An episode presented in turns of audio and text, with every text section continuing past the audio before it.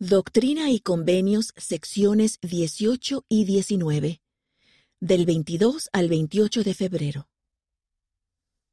¿Qué valor tiene para usted el Evangelio de Jesucristo? Martin Harris era dueño de una de las mejores granjas de Palmira, Nueva York. Cuando llegó el momento de publicar el libro de Mormón, Martin consideró la idea de hipotecar su granja a fin de pagarle al impresor. Sin embargo, eso implicaba un enorme riesgo. Un momento decisivo.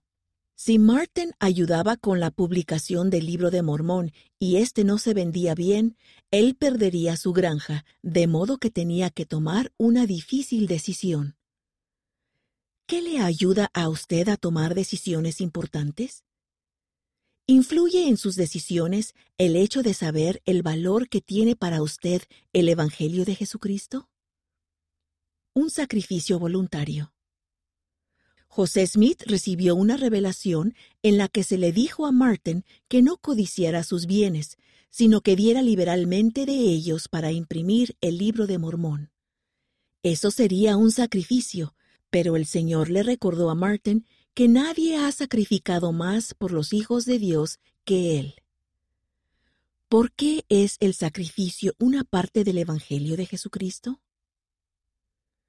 Un acto honorable. Martin hipotecó su granja y eso hizo posible que se imprimieran los primeros cinco mil ejemplares del libro de Mormón.